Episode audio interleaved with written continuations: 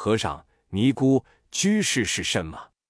对于和尚、尼姑、居士这三种名称的本意能够清楚的人，恐怕不会太多。虽然这已是非常通俗的名词，“和尚”一词在中国人的观念中，正像出家人的身份一样，上供君王并坐，下与乞丐同行，既是尊贵的，也是卑贱的。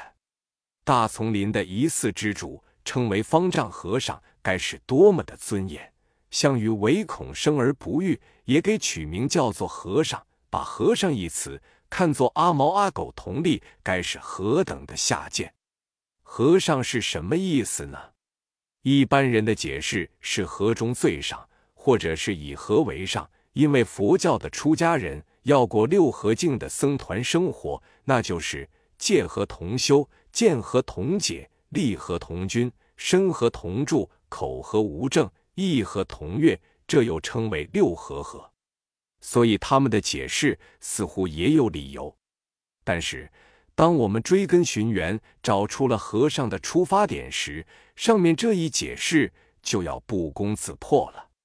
和尚一词纯由于西域语言的音转而来，在印度通称世俗间的博士为巫邪，到了于田国则称和社或和都 kosha，到了中国则译成了和尚。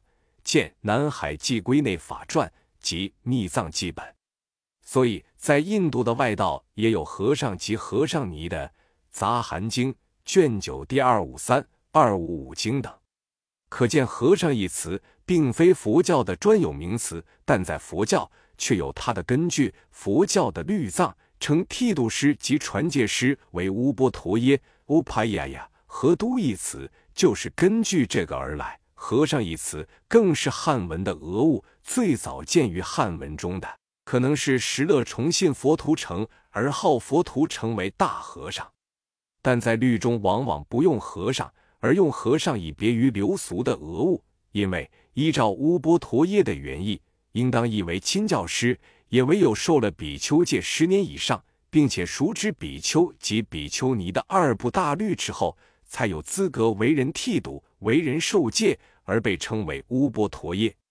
这既不同于印度俗称博士的巫邪，更不同于中国误传的和尚。老僧是老和尚，小沙弥是小和尚，乃至阿毛阿狗，恐怕长不大，也可取名叫和尚。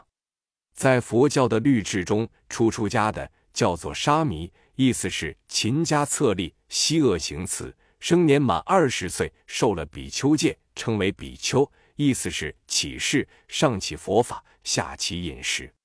中国人误传为得比孔丘，故称比丘，那也是笑话。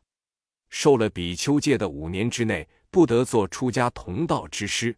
五年之后，若已通晓戒律，使可以所学的特长作师，称为鬼范师，梵语叫做阿都离耶，受人依止，教人习诵。到了十年之后，可做亲教师；到了二十年之后，称为上座；到了五十年以上，称为齐宿长老。可见，中国对“和尚”一词的运用，实在是不伦不类、不合佛制的。尼姑一词也是中国人的俗称，并不合乎佛制的要求。所谓尼姑，是指佛教的出家女性。本来，印度以尼 （ni） 音代表女性。有尊贵的意思，不限佛教的出家女性所专用。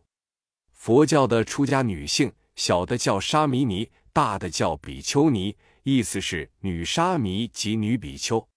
到了中国，每以未嫁的处女称为姑，故将佛教的沙弥尼及比丘尼称为尼姑，并没有侮辱的意思。所以在《传灯录》中，佛门大德常以师姑称尼姑。但到明朝陶宗仪的《辍耕录》中，以尼姑列为三姑六婆之一，那就有轻贱的意思了。因此，晚近以来，尼众子墨们很不愿意人家当面称他们为尼姑。根据范文，尼及女音，加上姑字，即成女姑。以文训义，根本不通。女别于男，既有女姑，难道尚有男姑不成？如果一定要称为姑，那该有个比例。女道士称为道姑，打卦女称卦姑，女比丘当称为佛姑。同时，耶教的女修士，中国人也该称她们为耶姑，否则就有厚此薄彼之嫌了。居士一词也非佛教的专有，在中国的《礼记》中就已有了“居士仅待”一语，那是指的味道为义的处事，含有隐士的意义。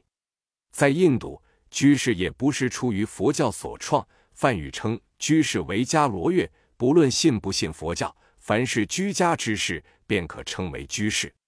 佛教对在家信徒尊称为居士的由来，大概是出源于《维摩经》。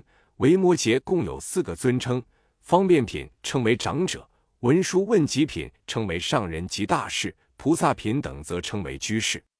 因据罗什、智者、玄奘等大师的解释，维摩诘是东方阿处佛国的一生补处菩萨，是现在家相化度众生，所以用居士一词称在家的佛教徒，也含有尊为大菩萨的意味在内了。可见，一个名副其实的居士。便该是一位大乘的菩萨，绝不是带有灰色气氛的处事或隐士。然在《长阿含经》中，为将四大阶级的第三阶级废社种称为居士，并将轮王的主葬、财货、大臣称为居士宝。那么，居士者相当于商人、经理或者是实业家了。